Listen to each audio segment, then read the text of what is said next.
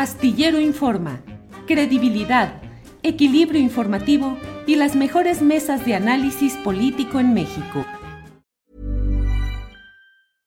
Imagine the softest sheets you've ever felt. Now imagine them getting even softer over time. That's what you'll feel with Bowl and Branch's organic cotton sheets. In a recent customer survey, 96% replied that Bowl and Branch sheets get softer with every wash. Start getting your best night's sleep in these sheets that get softer and softer for years to come. Try their sheets with a 30-night guarantee. Plus, get 15% off your first order at bowlandbranch.com. Code BUTTERY. Exclusions apply. See site for details.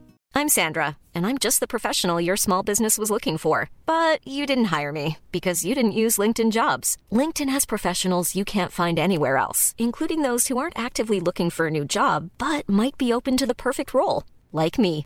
In a given month, over 70% of LinkedIn users don't visit other leading job sites. So if you're not looking on LinkedIn, you'll miss out on great candidates like Sandra. Start hiring professionals like a professional. Post your free job on linkedin.com/people today. Guadalupe, buenas tardes. Muy buenas tardes, Julio. Este, muy, muy, muy contenta de estar aquí contigo y con José Reveles. Un placer estar aquí el jueves. Gracias, Guadalupe. José Reveles, buenas tardes. Muy buenas tardes, eh, saludos Julio, saludos Guadalupe, aquí a la orden. Bien, seguramente se integra en unos eh, eh, segunditos, en, en muy poco tiempo, se agrega a esta plática nuestro compañero Ricardo Ravelo.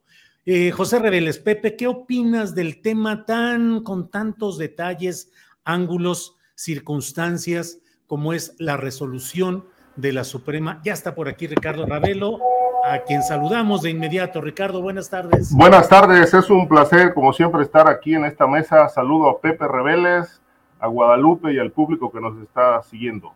Gracias. Eh, José Reveles, Pepe, te decía, ¿qué opinas pues del tema de la Suprema Corte de Justicia de la Nación que ha determinado que la Guardia Nacional no sea transferida a la Secretaría de la Defensa Nacional, sino que regrese a la, a la instancia civil, que es la Secretaría de Seguridad y Protección Ciudadana, con algo más que se acaba de dar a conocer hace unos minutos, en el sentido de que la Suprema Corte da un plazo de ocho meses para que se concrete el regreso de la Guardia Nacional a la administración y control operativo de la Secretaría de Seguridad y Protección Ciudadana, sacándola de la estructura militar. He leído la entrada de la nota en el portal de la jornada de Eduardo Murillo. ¿Qué opinas, Pepe? Mira, me parece curioso, me eh, creo que ya lo había comentado en ese espacio, como eh, algo que era de facto, eh, que era la descripción de la Guardia Nacional, la, la Secretaría de la Defensa, porque tiene presencia física eh, en el campo militar número uno, como lo pudimos constatar el año pasado cuando visitamos las instalaciones del campo militar número uno con familiares y expresos eh, que estuvieron ahí en el, en el campo militar. Nos decían que ya tenía más de dos años ahí eh, el personal y los transportes, eh, los dormitorios, las instalaciones ocupadas por la Guardia Nacional. Entonces ahora discutirlo a estas alturas pues parecía no ocioso, pero digamos como tardío, ¿no?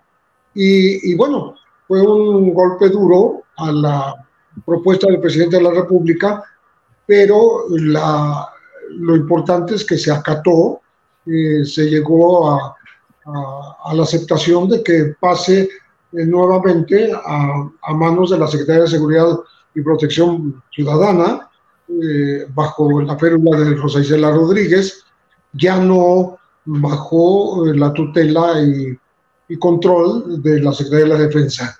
Lo que me pareció curioso fue la, el argumento del ministro eh, Saldívar, Arturo Saldívar Lelo de la, Larrea, diciendo que el, el hecho del control y la, y la colaboración de, de la defensa y, y la marina a la Guardia Nacional no implicaba que, que fuera militarizada, sino que seguía siendo una estructura civil.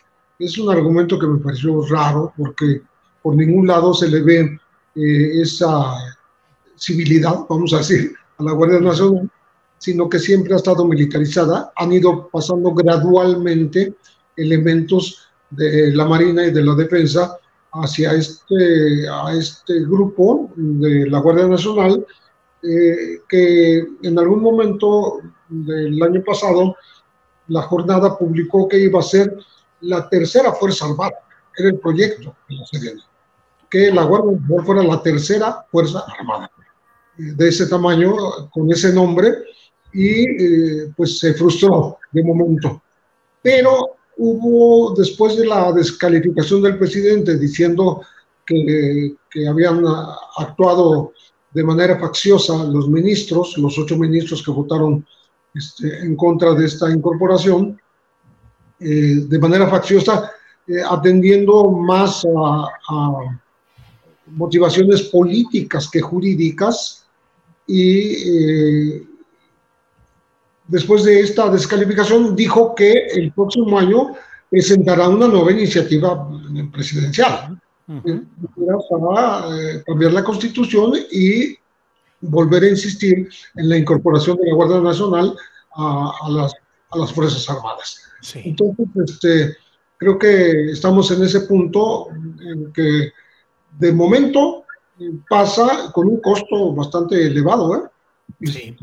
a, a la, al dominio de, de, la Secretaría de Seguridad y Protección Ciudadana, porque si eran 15.000 elementos cuando se fundó en marzo de 2019, Ahora estamos hablando de 130 mil que tendrán que ser eh, pues, redistribuidos, se les van a respetar sus saberes, se les van a respetar sus prestaciones y todos los, eh, todos los eh, monumentos que les corresponden como si fueran exactamente integrantes de la defensa nacional.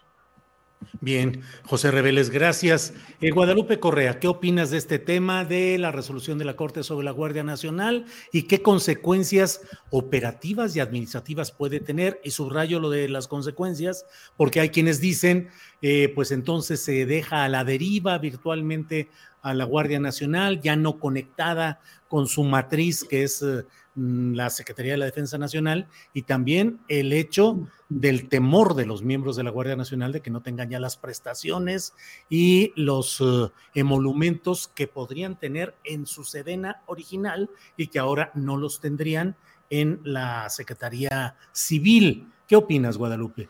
Muy buen tema y yo creo que es un tema que luego requeriría un poco más de discusión porque no es un tema que se pueda a veces tener en un segmento. Es tan importante porque creo que en este momento esto de las fake news, las noticias falsas, pues sí, se han presentado por parte del Ejecutivo Federal y mucha parte del oficialismo.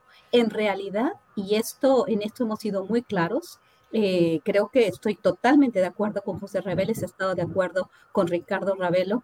Es importante destacar, porque aquí se está, se está, se está aprovechando de, la, de, la, de la popularidad, del apoyo este, de, una, de, un, de un segmento de la población, pues sí, para realmente desinformar. Vamos a recordar que el Senado aprueba el paso de la Guardia Nacional, no aprueba el paso de la Guardia Nacional a la Secretaría de la Defensa Nacional. Es una cuestión administrativa. En octubre del 2022 se aprobó hasta el 2028, y esto realmente ahí fue donde dijo que Alito, que Alito Moreno del PRI, que había este, traicionado a la alianza opositora, no es cierto, hasta el 2028 en que las Fuerzas Armadas permanecerían haciendo, realizando las tareas de seguridad pública. Por eso hubo un consenso dentro del Poder Legislativo. Con esto estoy diciendo, porque hay que ser muy consistentes en lo que uno está analizando. No vamos a hablar ni con opinión, ni estar de un lado o del otro de acuerdo a tu perspectiva política. Esto realmente se contuvo en el artículo quinto transitorio. Solamente se aprobó realmente la reforma al artículo transitorio y esto era muy importante. No vamos a dejar a la población hasta el 2028 a la deriva definitivamente no hay policías. Entonces, la Guardia Nacional va a hacer tareas de seguridad pública hasta 2028. Lo que están diciendo muchos miembros del oficialismo de una manera facciosa y desinformando es que esto ya nos va a dejar casi, casi a la deriva. Esto no es cierto, tiene razón. Los miembros de la Guardia Nacional, como es una policía semimilitarizada o que se quería actuar de forma en que ellos se sintieran más seguros, pero bueno, fue una decisión tomada mal desde el principio. La policía eh, las tareas de seguridad pública deben de ser de carácter civil y se debe avanzar hacia una reforma en esto. Hasta el 2028 vamos a tener a la Guardia Nacional en las calles. Pero en ese tiempo, en ese plazo, se puede formar una policía de carácter civil como corresponde, como debe ser. el ejército no está hecho para estar en las calles. Ahora, vamos a ver. Y aquí el presidente dice que miente la Suprema Corte de Justicia. Yo no estoy de acuerdo con la oposición, ni estoy de acuerdo con muchas de las decisiones que ha tomado la Suprema Corte de Justicia que han puesto al país realmente en una situación muy desagradable, el soltar a, personajes corruptos, el haber, la Suprema Corte de Justicia, al haber aprobado este, una, eh, que, el cabeza de vaca pudiera mantenerse ahí. Bueno, fue, fue, han, hecho una serie de barbaridades, de barrabasadas. Definitivamente hay que haber, que, tiene que haber una reforma al Poder Judicial. Pero la Suprema Corte de Justicia, en este caso, no como dice el presidente, no ha mentido. En realidad, no se aprobó el año pasado modificar el penúltimo párrafo del artículo 21 constitucional. Este artículo, este párrafo, establece que la Guardia Nacional estará adscrita a las secretarías del ramo de seguridad pública. Esto no se modificó, entonces era anticonstitucional. Esta norma sigue vigente, entonces lo que se hizo y fue una aberración legislativa, como bien me hizo ver.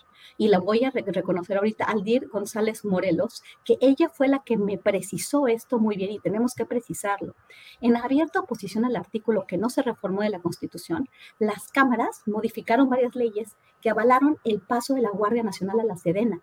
Era anticonstitucional y se publicó en el Diario Oficial de la Federación el 9 de septiembre del año 2022. Ya estaba vigente, ya está vigente. Entonces, simplemente se hizo algo, una aberración legislativa anticonstitucional. En este caso, la eh, Suprema Corte de Justicia actuó conforme a derecho y que no me venga el oficialismo a decir que, es, que, esto va, va, va, a dejarnos en la, en, la, este, en la inseguridad. Hasta el 2028 la Guardia Nacional va a hacer tareas de seguridad pública y tenemos una oportunidad histórica de formar una policía civil como debe ser y no llenarnos de militares en las calles. Yo de verdad, en este caso, en este tema, lo he estudiado por años, he visto las, los efectos negativos de la militarización de la seguridad pública. Y sí, se llama militarización. Y las maromas del oficialismo, al no llamar militarización a este proceso, realmente aquí sí se está este, contraviniendo muchas de, las, de, los, de los valores, de los principios de la seguridad pública.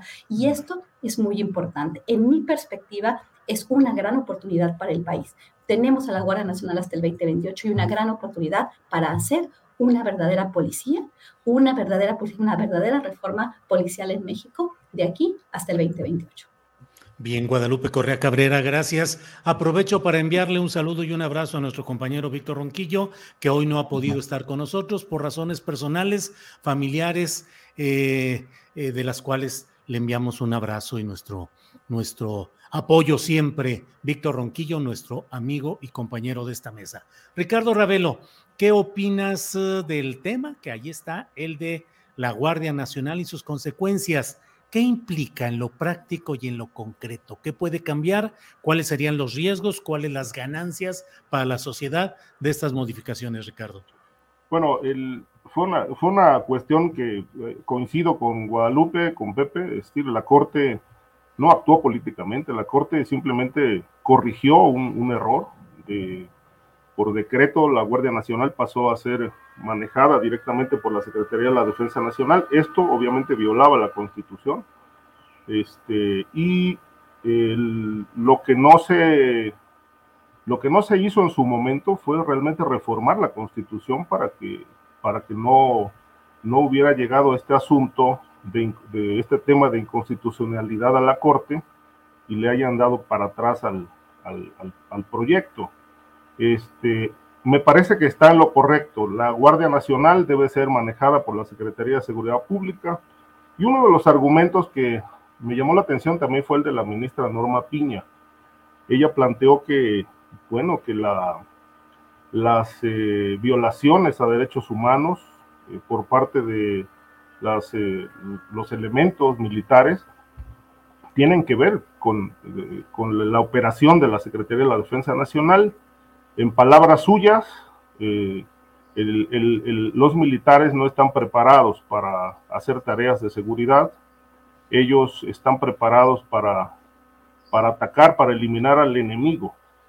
palabras más, palabras menos, no para hacer labores de seguridad, y atribuye eh, esta crisis, esta situación grave de violaciones a derechos humanos, eh, que se incluyen, en, se incluyen este, asesinatos eh, por parte de elementos de la Guardia, este, pues considera que también es un elemento de peso que influyó mucho en la discusión y en la votación que emitieron ocho ministros. Ocho votos contra tres. Ahora, lo importante en esto es analizar realmente qué, se pierde o qué se gana con el pase o el regreso de la, Guardia Nacional a la matriz de la Secretaría de Seguridad Pública Ciudadana. Este, yo creo que, se podría ganar bastante con este asunto de los excesos de fuerza eh, y evitar que, pues, que la Guardia Nacional dispare eh, por el solo hecho de sospechar que, hay eh, presuntos delincuentes este, en las calles, ¿no? como pasó últimamente en el caso de, de Tamaulipas.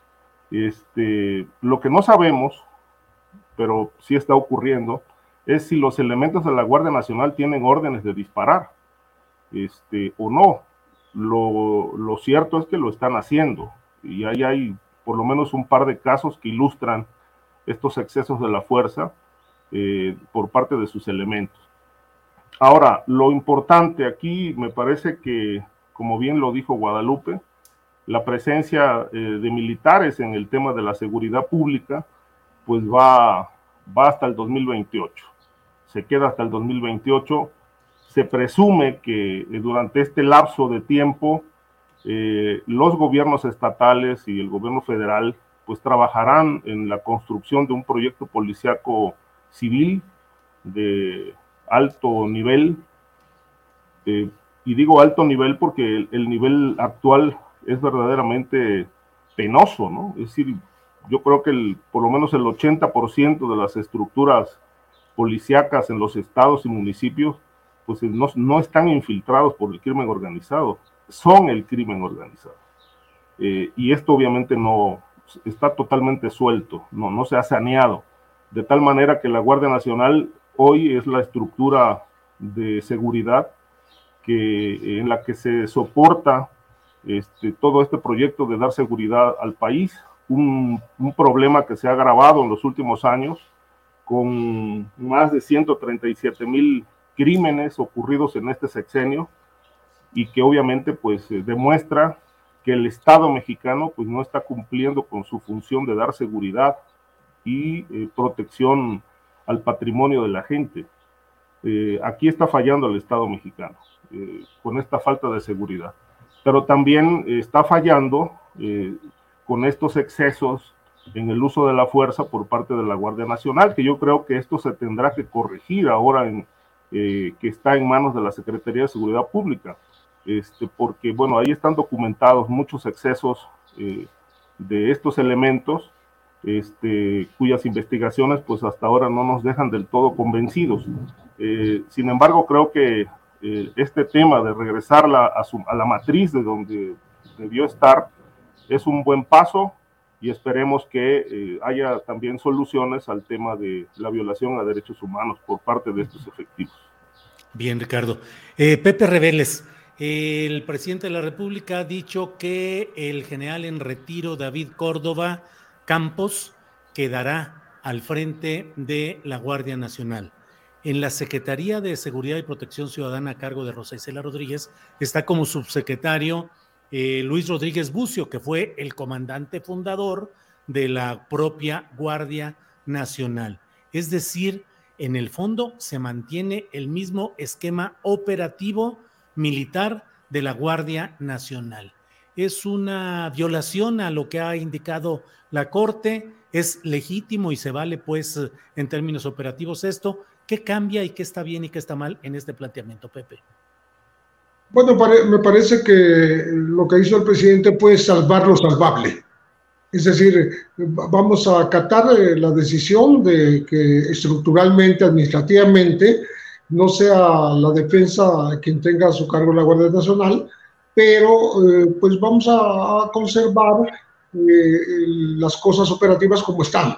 no vamos a hacer un cambio porque eso implicaría cambiarle la, la mentalidad y, y, las órdenes al propio general encargado, ¿no?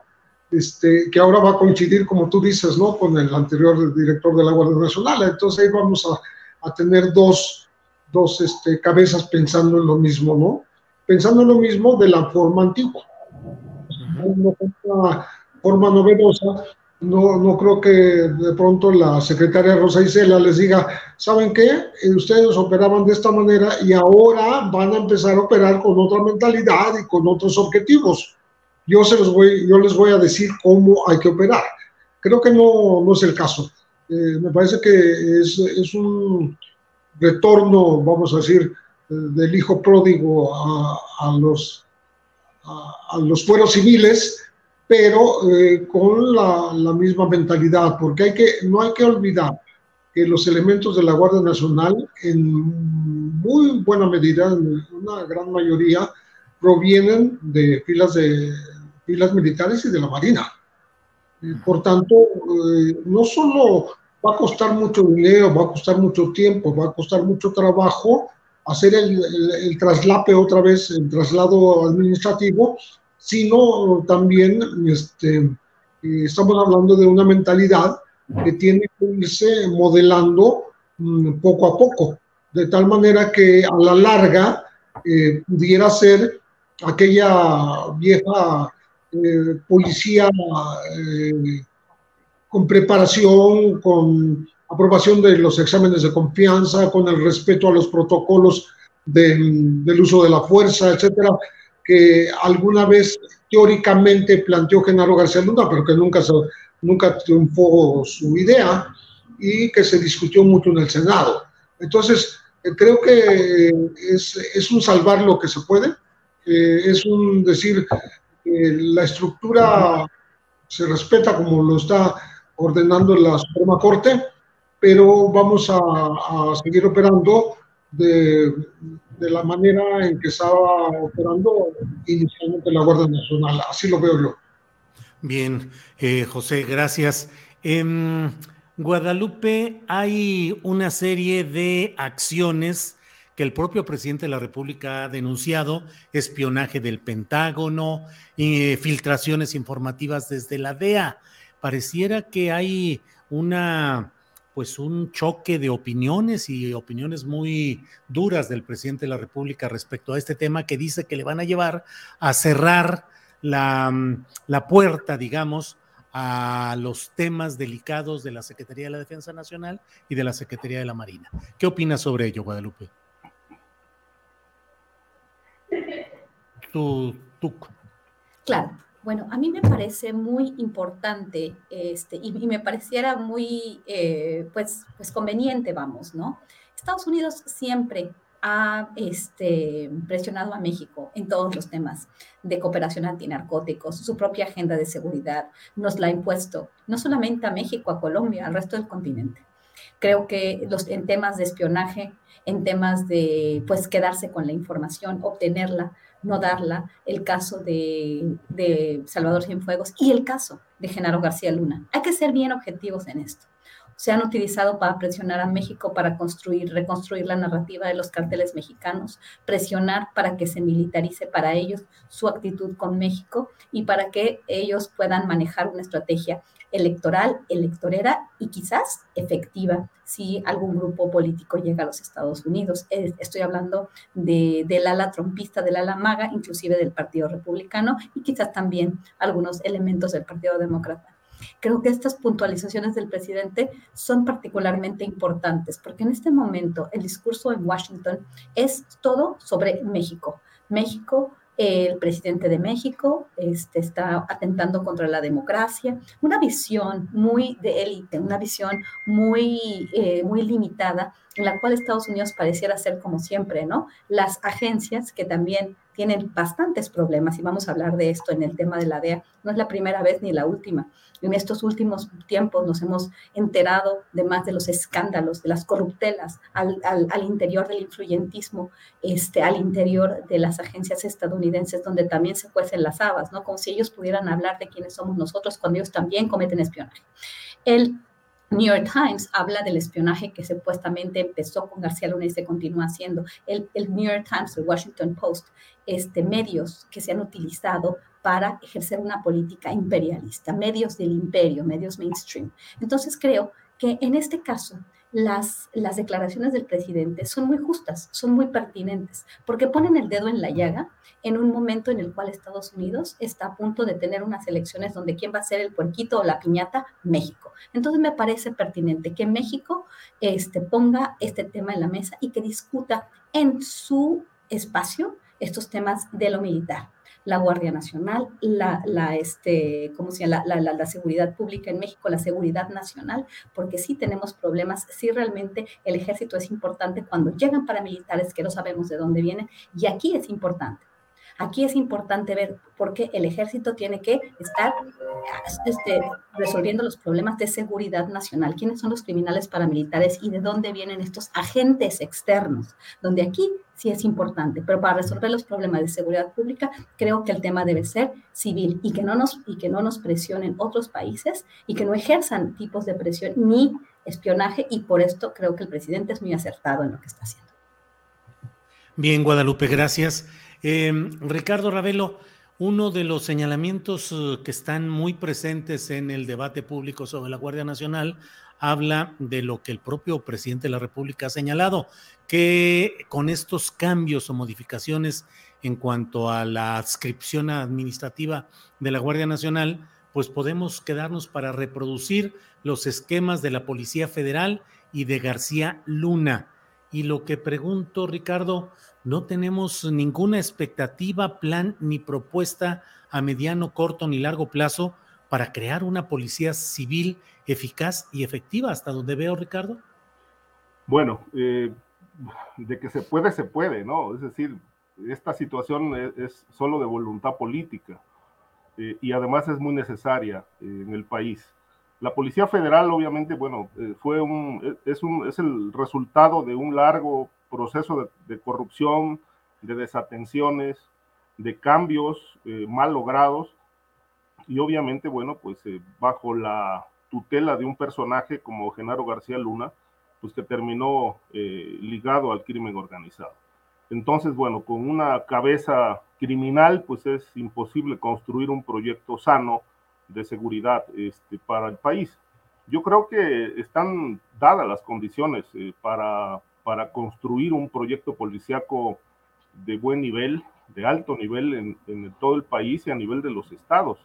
Esta situación se abandonó, es decir, por ejemplo, mira, desde 1997 que se creó el Sistema Nacional de Seguridad Pública, todavía con Ernesto Cedillo, eh, Jesús Murillo Carmen era subsecretario de Seguridad Pública. Esto dependía de la Secretaría de Gobernación.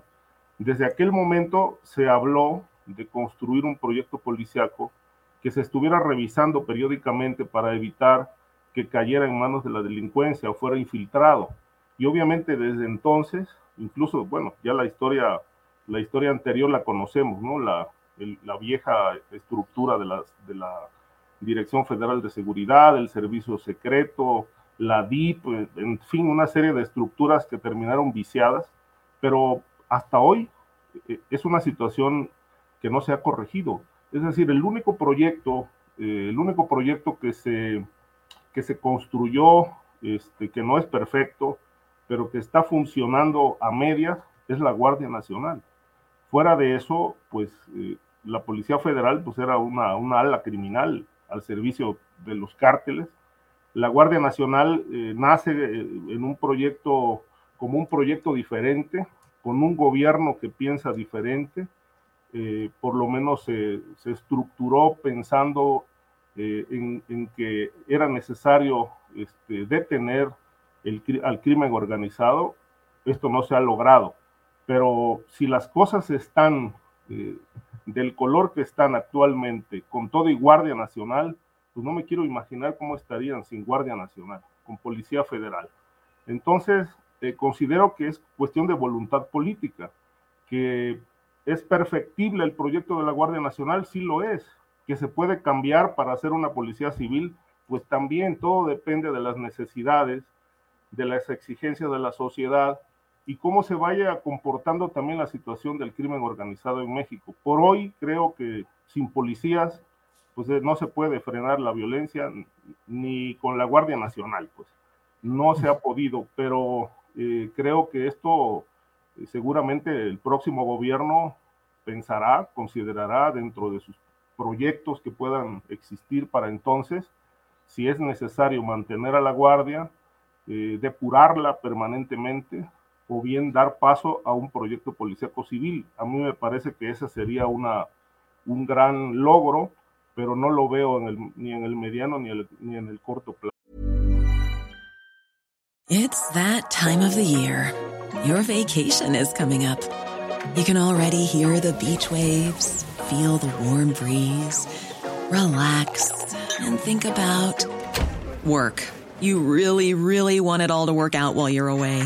Monday.com gives you and the team that peace of mind. When all work is on one platform and everyone's in sync, things just flow wherever you are. Tap the banner to go to Monday.com.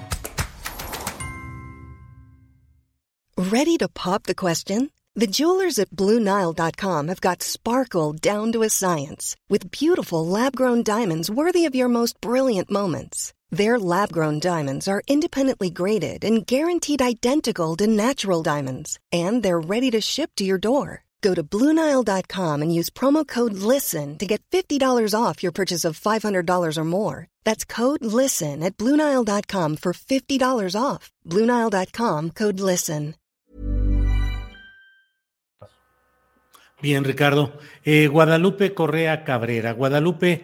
Mm, leí una nota publicada en la jornada, pero es de, de AP, la agencia informativa, y dice que un auditor federal investiga si la agencia antidrogas estadounidense, la DEA, bajo el liderazgo de Ann Milgram, otorgó indebidamente contratos millonarios por adjudicación directa a sus antiguos colegas.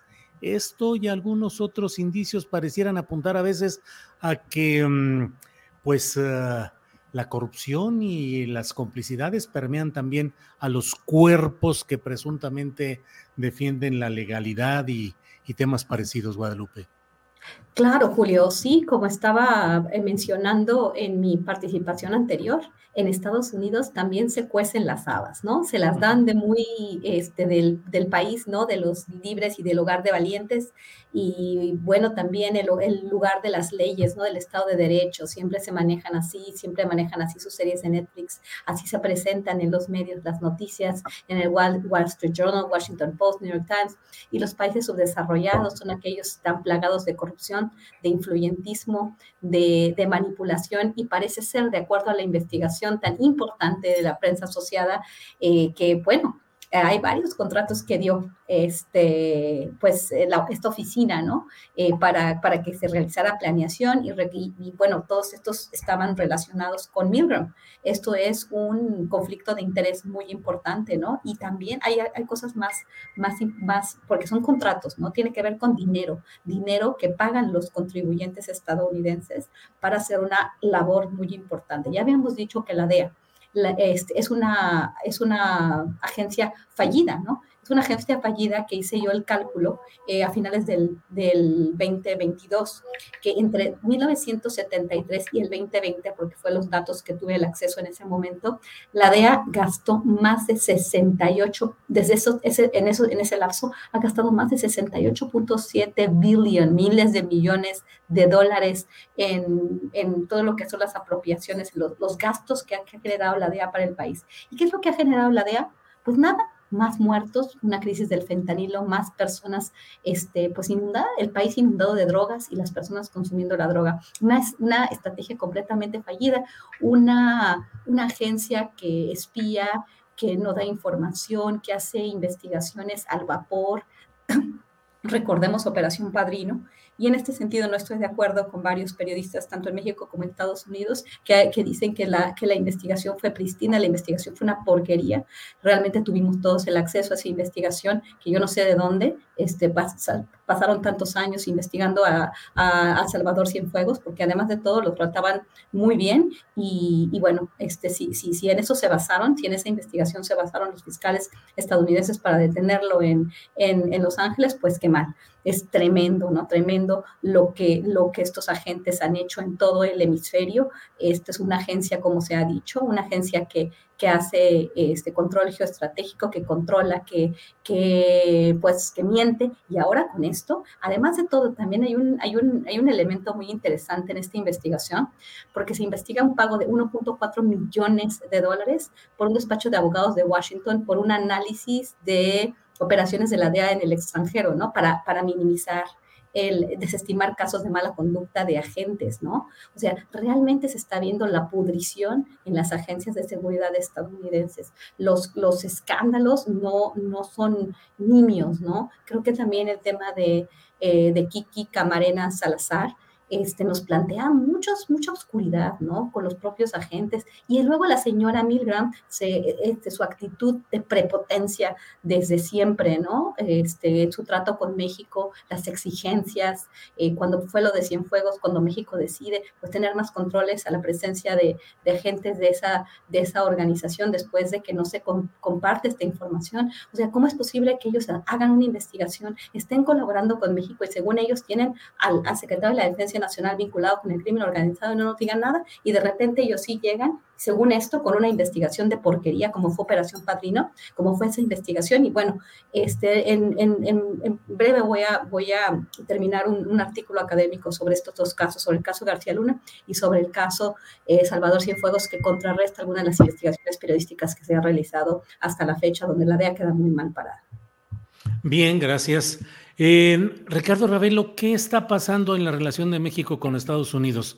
La retórica se ha endurecido. El presidente de la República ha utilizado eh, palabras directas, muy directas respecto a estos temas. Eh, hoy el propio embajador de Estados Unidos en México, Ken Salazar, que desde mi punto de vista mantiene un intervencionismo como no habíamos visto nunca antes en este tipo de ámbitos diplomáticos, eh, ha dicho que la investigación contra la organización criminal de los Chapiros se hizo en colaboración con México. ¿Cómo ves esta relación, pues no sé si ambivalente, agridulce o de valores entendidos entre México y Estados Unidos? Mira, yo veo esta relación fracturada, este, Julio, eh, muy fracturada. Ha pasado, ha elevado, se ha elevado el tono de acusaciones mutuas. Eh, Estados Unidos insiste en que México tiene mucha responsabilidad, que hay protección a criminales y que el territorio está controlado por el crimen organizado. Por otro lado, México los acusa de que, bueno, pues allá hay grupos criminales también que hacen posible que llegue el fentanilo a los consumidores, que la DEA eh, es una agencia intervencionista, que no les informa eh, sobre las investigaciones que está llevando a cabo, y bueno, eh, hace y deshace como en tiempos anteriores, eh, como es el caso reciente de la infiltración al cártel de Sinaloa para enderezar acusaciones contra sus miembros por el tema del el tráfico de fentanilo. Es decir, eh, yo no veo en este caso ninguna colaboración, veo una, una, unas posturas bastante ríspidas, rijosas, de acusaciones mutuas que en realidad pues no benefician a nadie más que al crimen organizado. En tanto estos dos países, México y Estados Unidos, no construyan una relación de cooperación y se, restablezca la, confianza, lo cual veo complicado que ocurra pronto, pues bueno, el crimen organizado sale ganando, porque ante esta descoordinación, pues bueno, eh, los grupos criminales tienen mayores libertades para continuar con sus negocios ilícitos. Eh, creo que es importante, necesario, yo no sé si se logra en este sexenio, pero que sí se establezca un, proyecto de cooperación con base en las realidades de ambos países, porque ambos países tienen muchísimos problemas. En Estados Unidos está el consumo de drogas y el tráfico de armas hacia México, y por México pues cruza todo para Estados Unidos. Eh, además de las de la actividad, eh, la narcodinámica que tiene el país con su violencia, que no se ha resuelto todavía, no obstante que es una de las de los elementos centrales del proyecto gubernamental actual, pues bueno, no se ha logrado esto. Y yo creo que este, eh, es muy necesaria la cooperación en muchos aspectos, en el tema del armamento, el combate al lavado de dinero, el tema de la violencia y el tráfico de drogas hacia Estados Unidos, que les preocupa muchísimo porque eh, en buena medida tienen razón. Es decir, si México no aprieta eh, las tuercas de la seguridad para frenar a los grupos criminales, pues este, este movimiento de drogas hacia Estados Unidos será imparable. Pero ellos tienen que hacer su parte también. Es decir, no se vale solamente acusar al país, al gobierno de supuestos vínculos de protección. No, bueno, el asunto es que vamos a hacer ambos, este, porque es un problema de ambos países. ¿Qué vamos a hacer y cómo vamos a, a entrarle a este asunto? No se trata de invasiones ni de declarar a los grupos criminales como organizaciones terroristas para dar pie a una intervención de Estados Unidos. No, se trata de ponerse de acuerdo en un proyecto serio de combate al crimen organizado. Ahora, el tema de los chapitos, eh, sí sorprende lo que dice Ken Salazar, porque lo que se conoció eh, a través de la información pública y por parte del presidente de la República, Andrés Manuel López Obrador, es que la DEA llegó y se infiltró en el grupo sinaloense, hizo investigaciones y no les informó absolutamente nada al gobierno mexicano. Entiendo que este, este acuerdo se estableció poco después de, de, que el gobierno reformó la ley de seguridad nacional, es decir, con, después del caso Cienfuegos vino esta crisis de, de, cuestionamientos con la DEA, redujeron el número de agentes y los limitaron a que, eh, a que bueno, si necesitan portar armas, eh, le tienen que solicitar permiso a la Sedena, tenían que informar eh, con cierta periodicidad sobre las investigaciones. Esto fue parte de un acuerdo y si no se hizo, realmente pues aquí sí se violó un acuerdo por parte de los agentes de la DEA, por parte de la DEA. Este, ahora, eh, es entendible también que la DEA no les informe. Si hay desconfianzas, pues esto realmente está, está teniendo un peso bastante fuerte sobre las relaciones. Si no le informaron al presidente o, al, o a la Sedena o a la autoridad correspondiente, es porque los niveles de confianza están totalmente rotos. Entonces, para poder establecer una cooperación verdaderamente de buen nivel, pues hay que empezar por, por lo central, reconstruir la confianza mutua, lo cual no va a ser ni fácil ni pronto. Bien, Ricardo, gracias. Eh, la primera información sobre este tema está bajo la firma de Rolando Herrera en Reforma, luego de una conferencia de prensa de Ken Salazar, quien dijo que la investigación que llegó a, buen resultado fue una investigación mundial en China, en Guatemala, en los Estados Unidos. Los esfuerzos fueron grandes. Entonces, los detalles de las operaciones, de cómo ocurrieron, es lo de menos. El resultado es que personas delincuentes muy malas ya están en proceso. Y eso lo hicimos en los Estados Unidos, lo hicimos en otros lugares, con las operaciones que hacemos nosotros, operaciones también que trabajamos con el gobierno de México. No voy a detallar las operaciones, pero siguen. ¿Cómo ves, Guadalupe? Pues al señor eh, Salazar no le gustan los detalles, pues los detalles son los de lo de menos, ¿no? Si, ya les dice el gobierno México, claro, me imagino que sí hubo información, les dijo, bueno, ya, ya, este, ya sabemos, ya tenemos información de dónde estudiaron los chapitos, de qué hicieron los chapitos, de dónde están, qué hacen, y bueno, eh, pero los detalles no los voy a dar ni yo, y la verdad los detalles no nos interesan. Ese no es una cooperación, señor Salazar, y usted muy bien lo sabe. Definitivamente el señor Ken Salazar ha tenido, mira, y no creo que haya sido el más, Julio. El, el, yo, creo que, yo creo que la Embajada de Estados Unidos en México siempre ha tenido un papel, pues sí, este, de intervencionismo a máxima, ¿no? En los diferentes espacios, en el tema energético y en el tema de seguridad. Creo que Ken Salazar ha sido particularmente, este, bueno, lo que nos acordamos, ¿no? Recuerdo también cuando toda la palana mayor de la seguridad del gobierno de los Estados Unidos se reúne con el gobernador del estado de Zacatecas, un estado rico en recursos naturales. El tema también de Sonora, el señor siempre está, el, el bunker que están haciendo, acabo de venir del estado de Sonora,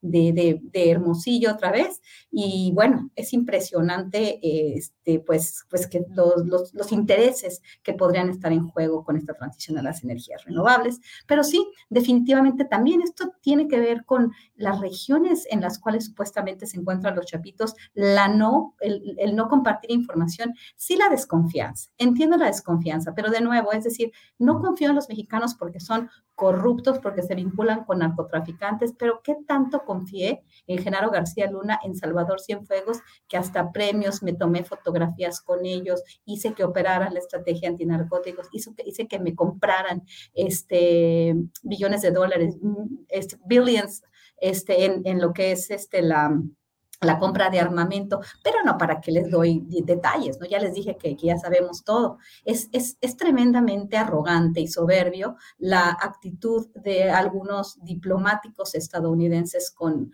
con, con el país, ¿no? Y por eso mismo digo que en ese sentido eh, justifico bastante eh, la respuesta del gobierno mexicano, aunque a veces esta respuesta pues solamente es de dientes para afuera, ¿no? Y al final aceptamos eh, la imposición de políticas como la política migratoria o la política energética y estamos hablando de programas para las energías renovables como Plan Sonora después de que nos agarran a los chapitos o nos dicen que algún funcionario querido del gobierno de México está vinculado con el crimen organizado o en su defecto, algunos, familia, eh, algunos miembros importantes de un partido político pues tienen un manejo inadecuado de las aduanas de México. Entonces, bueno, obviamente ellos hacen una investigación con, con, mucha conciencia y tienen mucha información. Entonces, la DEA se dedica realmente a, a, a estrategias de antinarcóticos o a ver qué hacen los funcionarios mexicanos, a colaborar con ellos, a vigilarlos y después a dar el, el, el,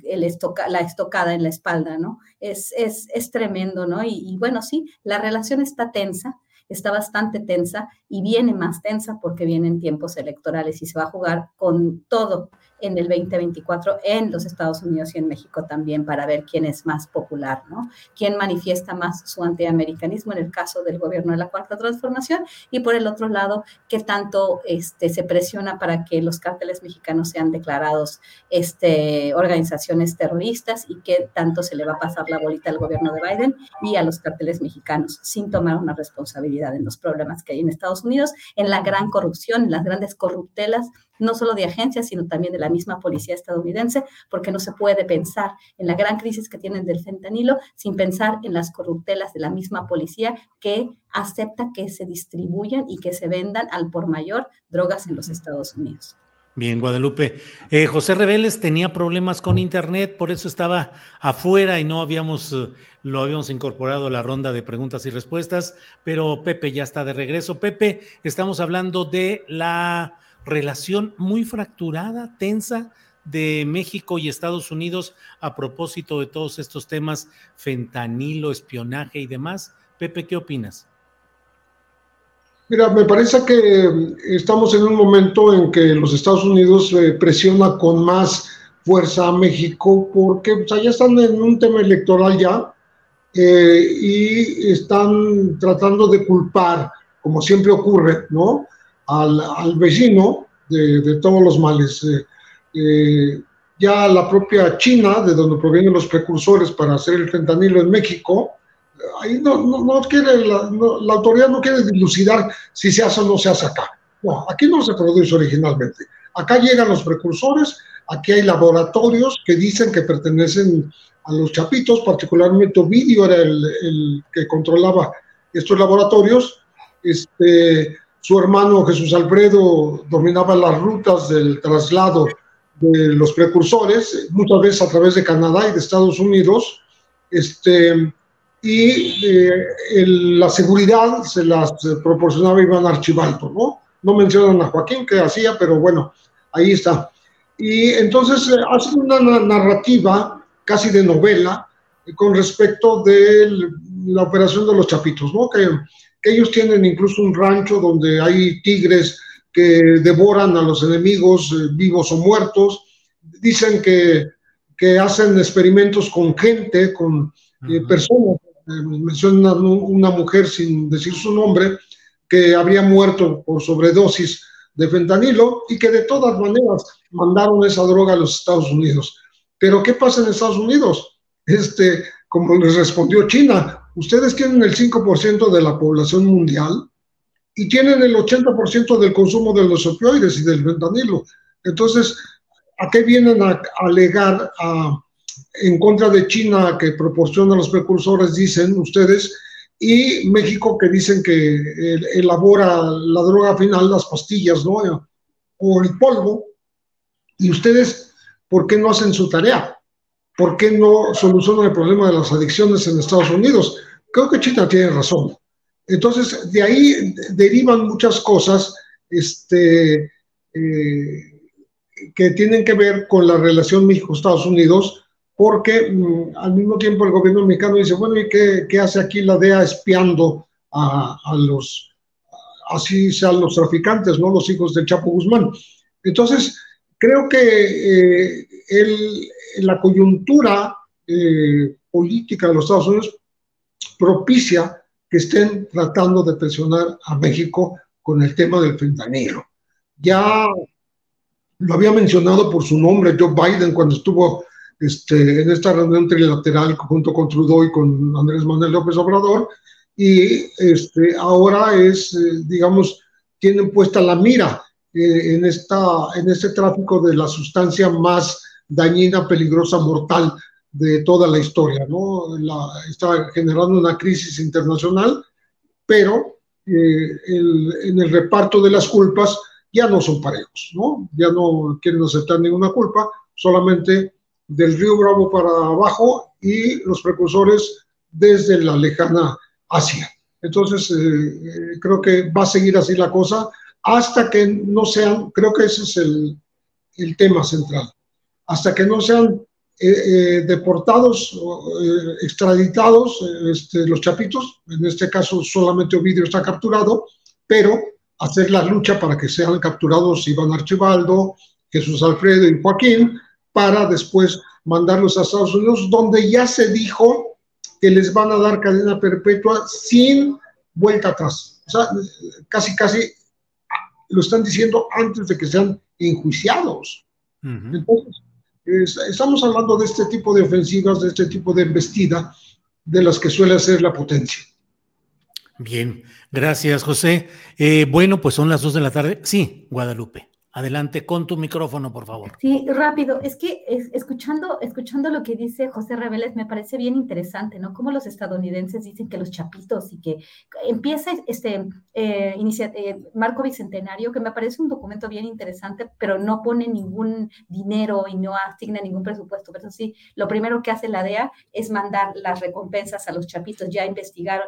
Pero ¿de qué se va a terminar? ¿Se va a terminar su crisis del fentanilo cuando hay tanto consumidor en los Estados Unidos? Me parece tremendo tremendo, esta, esta pantomima, ¿no? Que los chapitos, que todos, que los hijos del Chapo, que son los malos, por favor, señores, ¿cómo, cómo vamos a creer que estos muchachitos están poniendo en jaque al, al, a la economía estadounidense al país? Por favor, háganse, háganse cargo, ¿no? De, de, de sus adicciones, háganse cargo de sus problemas.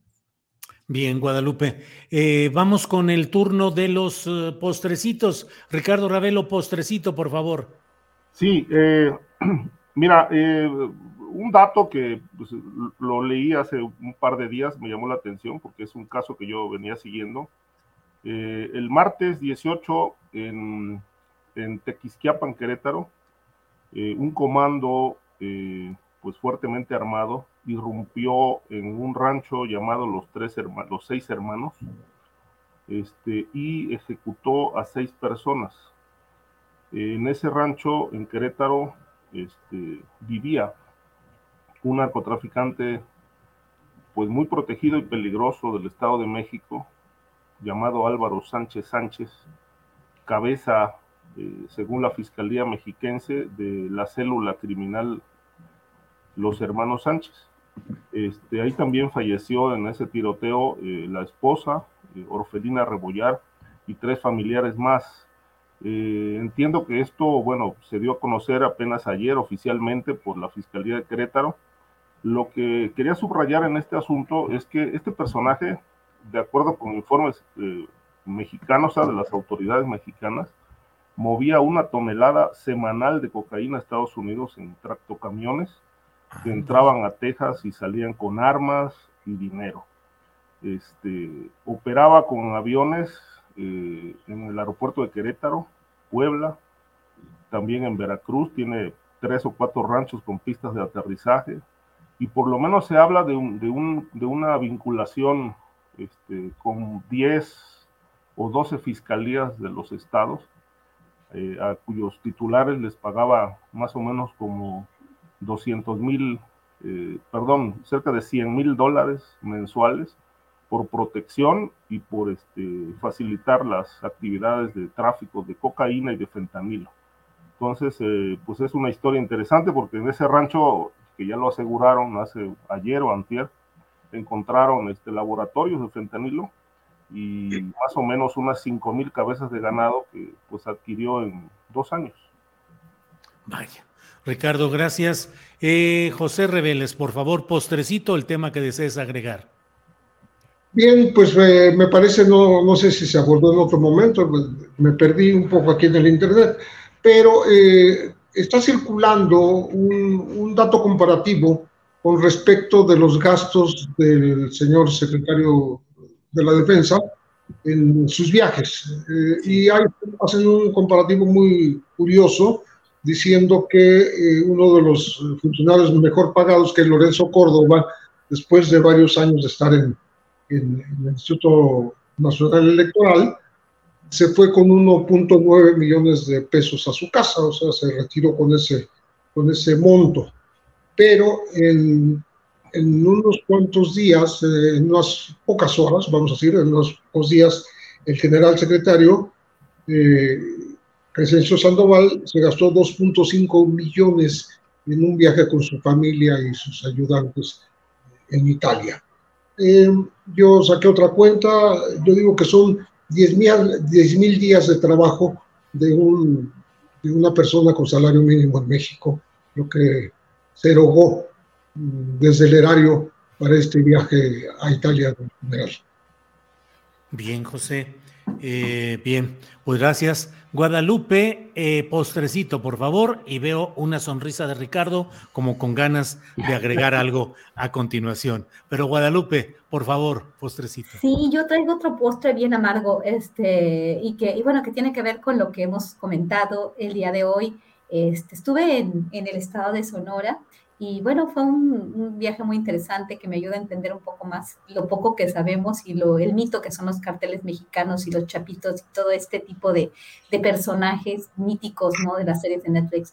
Pero independientemente de eso, sí hay una cuestión que me preocupa bastante el caso del consumo interno de drogas, el caso de las metanfetaminas, de los trabajadores que van, por ejemplo, a los campos de, siembra de espárragos, eh, los reportes que, pude obtener de las personas que viven ahí y el tema también del fentanilo. Tuve la oportunidad de pues, estar viajando y, llegué a la ciudad de Nogales en una, una noche y esa noche para pasar la frontera del otro lado y luego ir hacia Tucson.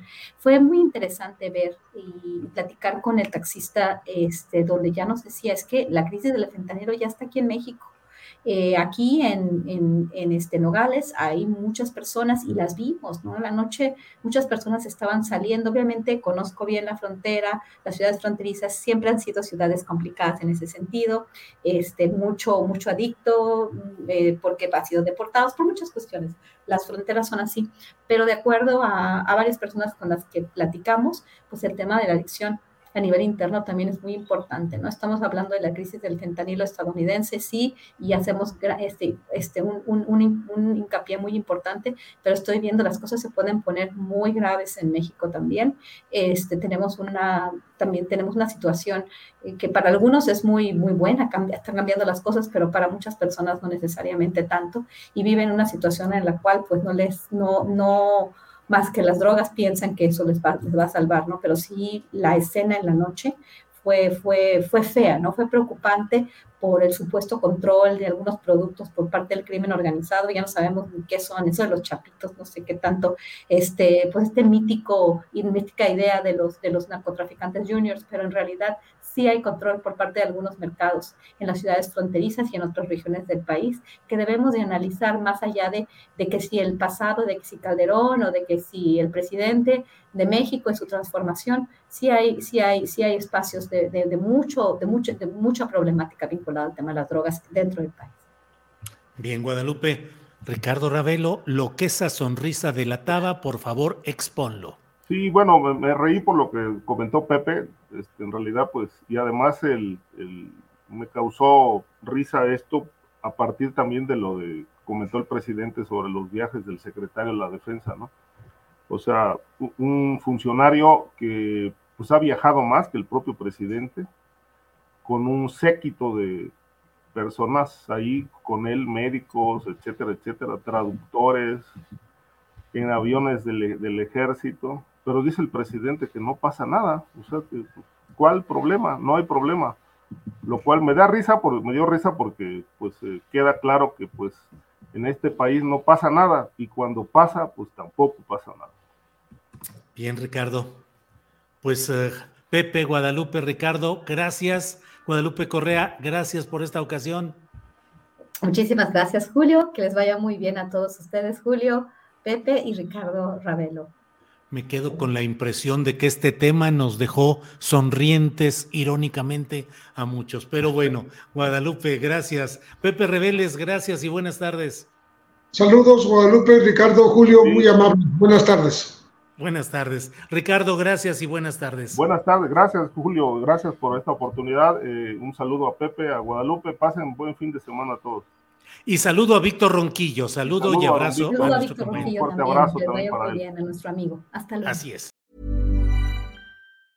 ¿Te preocupas por tu familia? Entonces, ¿por qué darles solo huevos ordinarios cuando pueden disfrutar de lo mejor? Eggland's Best, los únicos huevos con ese delicioso sabor fresco de granja, además de la mejor nutrición, como 6 veces más vitamina D, 10 veces más vitamina E y 25% menos de grasa saturada que los huevos regulares, además de muchos otros nutrientes importantes. Así que, dales los mejores huevos. Eggland's Best, mejor sabor, mejor nutrición, mejores huevos. Hola, buenos días, mi pana. Buenos días, bienvenido a Sherwin Williams. ¡Ey! ¿Qué onda, compadre? ¿Qué onda? Ya tengo lista la pintura que ordenaste en el ProPlus app. Con más de 6.000 representantes en nuestras tiendas listos para atenderte en tu idioma y beneficios para contratistas que encontrarás en aliadopro.com. En Sherwin Williams somos el aliado del PRO.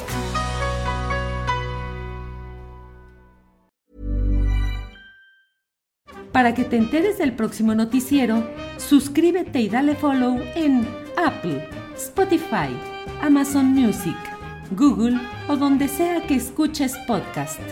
Te invitamos a visitar nuestra página julioastillero.com.